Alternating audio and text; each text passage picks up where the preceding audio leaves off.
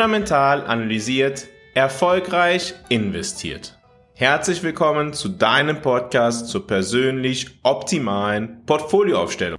Wenn ich gefragt werden würde, was ist das wichtigste Thema für eine Privatperson bei der Geldanlage, außer vielleicht die optimale Allokierung nach Anleiheklassen gegeben ihren Zielen und ihrer Personalität, ihrem Risikoprofil. Was ist das Wichtigste für Privatpersonen bei der Geldanlage außerhalb von diesen Fragen? Ich würde sagen, das Thema Steuern. Steuern haben einen dermaßen großen Einfluss auf die Ergebnisse unserer Geldanlage, dass wir gar nicht anders können, als regelmäßig über dieses Thema zu sprechen. Dementsprechend heute wieder einmal diese Podcast-Folge zum Einfluss von Steuern auf den Erfolg von unserer Geldanlage. Es mag zwar nicht so glamourös klingen wie die neuesten Investitionstrends, aber es ist entscheidend, um langfristig erfolgreich zu sein. In dieser Folge werde ich erklären, warum Steuerzahlungen ein großes Problem für dein Portfolio darstellen und warum du diese bestmöglichst vermeiden solltest. Nun, warum sind Steuerzahlungen ein Problem? Ganz offensichtlich sind Steuern nicht positiv für den Portfolioerfolg. Steuern mindern die Rendite. Eine hohe Steuerlast kann die Rendite deiner Investition erheblich schmälern. Im weiteren Verlauf der Podcast-Folge werde ich dir ein paar Beispielrechnungen zeigen, um dir aufzuzeigen, wie stark der Einfluss von Steuern auf dein Portfolioergebnis sein kann. Wann und wie oft du Steuern zahlst, kann einen großen Unterschied machen. Auch werden wir auf das Thema Steueroptimierung schauen. Wir werden heute auch darauf schauen, wie es dir gelingen kann, Steuerzahlungen möglichst zu vermeiden. Beginnen wir aber erstmal damit, uns klar zu machen, wie wichtig Steuern für den Investitionserfolg sind.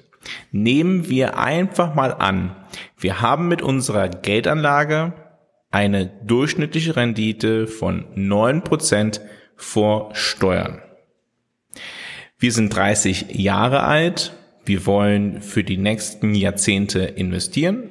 Wir können pro Monat 800 Euro investieren. Wir besitzen da bisher noch gar nichts. Also Startkapital 0, monatliche Investition 800 und wir wollen investieren, bis wir 65 sind. Das heißt 35 Jahre. Danach wollen wir 3000 Euro pro Monat dem Depot entnehmen. Nun, wir haben natürlich hier einiges zu bedenken. Erstens, das Thema Inflation dürfen wir nicht unterschätzen, wenn wir jetzt die nachfolgenden Zahlen betrachten. Aber blicken wir erstmal ganz einfach auf die Ergebnisse mit Steuern und ohne Steuern. Ich glaube, das wird einigen die Augen öffnen. Wir unterstellen der Einfachheit halber einen Steuersatz von 30 Prozent. Das heißt natürlich erstmal, dass unsere effektive Rendite nach Steuern nicht mehr 9 Prozent beträgt, sondern nur noch 6,3 Prozent. 30 Prozent von der 9-prozentigen Rendite fällt weg. Wir nehmen dazu an, dass diese Rendite jedes Jahr direkt gemindert wird durch die Steuerzahlungen. Wenn wir jetzt die Ergebnisse vergleichen, wenn jemand genauso investieren würde und genau diesen Erfolg hätte, dann wird das Portfolio Volumen mit Steuerzahlungen nach fünf Jahren ungefähr 57.000 Euro betragen, nach zehn Jahren 135.000, nach 20 Jahren 371.000, nach 30 Jahren 839.000 Euro und nach 35 Jahren 1,23 Millionen Euro. Danach beginnt die Entnahme, keine weitere Investitionen und wir wollen pro Monat, wie gesagt, 3000 Euro entnehmen. Dann hätten wir trotzdem nach 45 Jahren ein Vermögen von 2,9 Millionen Euro. Und nach 55 Jahren, also mit 85 Jahren dann, ein Vermögen von 7,66 Millionen Euro. Wichtig zu bedenken, Wir haben hierbei nicht die Inflation betrachtet, die haben wir die Inflation außen vor gelassen, das sind alles nominale Werte. Wenn wir jetzt unterstellen, wir müssten diese Steuern nicht bezahlen, auf welche Ergebnisse würden wir kommen? Unsere Rendite wäre ganz offensichtlich nicht 6,3 Prozent pro Jahr, sondern 9 Prozent pro Jahr. Das heißt für uns, nach fünf Jahren hätten wir ungefähr 61.000 Euro. Nach zehn Jahren 158.000 Euro. Das sind nach zehn Jahren ist das schon ein Unterschied von ungefähr 23.000 Euro. Nach 20 Jahren hätten wir 474.000 Euro. Und da merken wir, der Unterschied ist nach 20 Jahren schon größer als 100.000 Euro. Nach 30 Jahren hätten wir ein Vermögen von 1,3 Millionen Euro und hätten damit ungefähr einen Unterschied von einer halben Million Euro. Nach 35 Jahren wäre unser Vermögen bei 2 Millionen Euro. Das sind ungefähr 750.000 Euro mehr als mit Steuerzahlung. Noch krasser wird der Unterschied allerdings, wenn wir dann die folgenden Jahre sehen. Das heißt, wir entnehmen wieder Geld, nachdem wir nichts mehr einzahlen, 3000 Euro pro Monat, und hätten dann ein Vermögen von 7 Millionen Euro. Wenn wir Steuern gezahlt hätten, im selben Zeitraum, hätten wir ein Vermögen von 2,9 Millionen gehabt. Das heißt, der Unterschied sind 4 Millionen Euro. Nach 55 Jahren ist der Unterschied dann noch weitaus größer. Da merkt man, wie Zinseszins funktioniert dann wäre der Unterschied angewachsen auf eine Summe von fast 14 Millionen Euro. Wir hätten dann ein Vermögen nach 35 Jahren Investition und 20 Jahren Entnahme von 21,3 Millionen Euro nominal. Und mit Steuerzahlungen wären es ein Vermögen von 7,6 Millionen Euro. Okay. Wir merken also, Steuerzahlungen machen einen Unterschied, machen einen erheblichen Unterschied. Es geht über die Zeit hinweg ein Vermögen von mehreren Millionen Euro schwinden. Es fühlt sich jetzt einfach so an, dass wir jedes Jahr ein bisschen mehr Steuern bezahlen, aber de facto über den Zinseszinseffekt kostet es uns in den ersten Jahrzehnten Hunderttausende Euro, und in den letzten Jahrzehnten unseres Lebens, falls wir so investieren, mehrere Millionen Euro. Also, was tun wir also? Der erste Gedanke ist natürlich, hey, diese Kalkulation unterstellt natürlich, dass wir jedes Jahr Steuern zahlen. Wie wäre es denn, wenn wir die Steuerzahlungen erst ab der Entnahme bezahlen müssten? Unterstellen wir also, dass Gewinne erst versteuert werden müssen, wenn wir sie nutzen, wenn wir sie realisieren. Das würde bedeuten, dass unser Vermögen bis zum 65. Lebensjahr, also bis nach 35 Jahren nach unseren Investitionen auf 2,02 Millionen Euro angestiegen ist.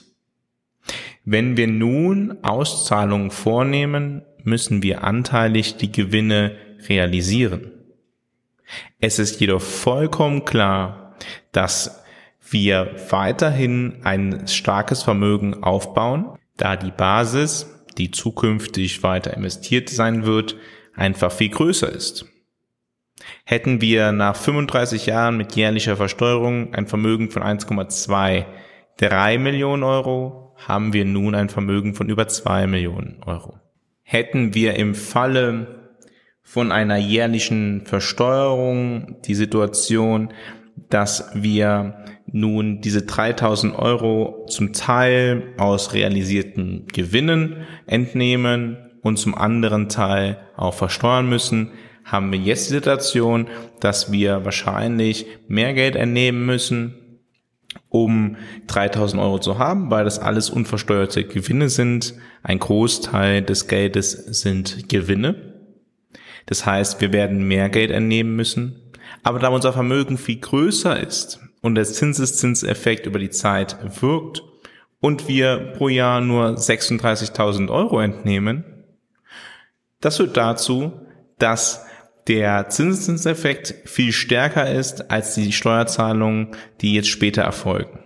Dementsprechend wird unser Vermögen um mehrere Millionen am Ende größer sein, also wenn wir 85 Jahre alt werden, als wenn die Steuerzahlung direkt erfolgt. Das heißt, der Zeitpunkt, zu dem wir Steuern zahlen, ist ebenso entscheidend. Nicht nur der Steuersatz.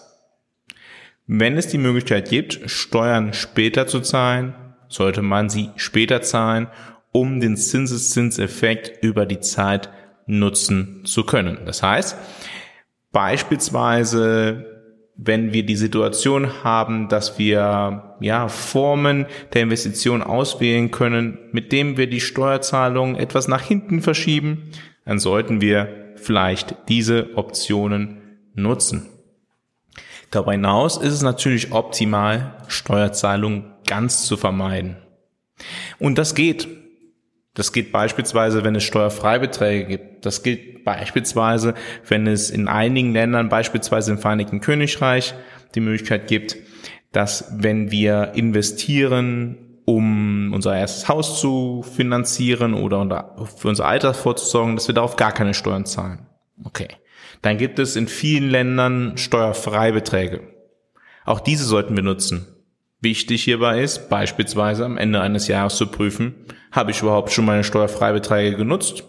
Wenn wir die Gewinne nicht realisieren, naja, dann tun wir nicht unbedingt etwas Optimales. Vielleicht, wenn wir einen Steuerfreibetrag haben von 2000 Euro, dann sollten wir diesen vielleicht auch nutzen und Gewinne in Höhe von 2000 Euro steuerfrei realisieren, damit auf dieses Geld steuerfrei weiter Rendite entsteht, der Zinseszinseffekt wirken kann.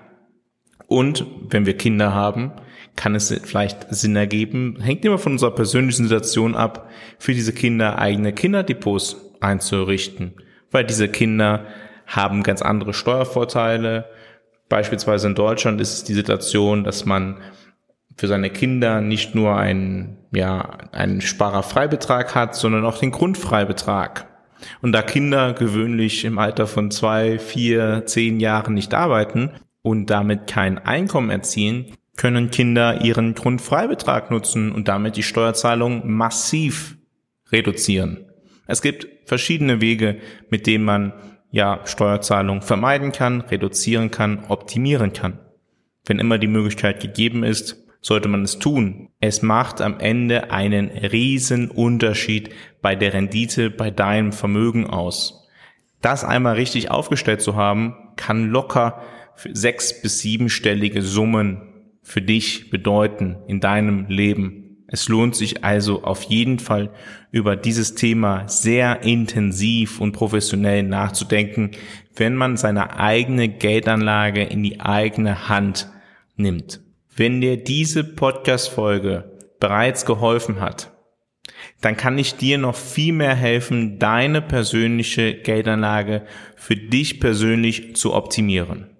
Alles, was du dafür tun musst, ist auf fundamentalanalysiert.com zu gehen, dort ein kostenfreies Strategiegespräch mit mir zu vereinbaren und ich zeige dir dann den Weg, wie du deine persönliche Geldanlage optimieren kannst, für dich persönlich optimal aufstellst, damit du am Ende das Beste für dich persönlich herausholst.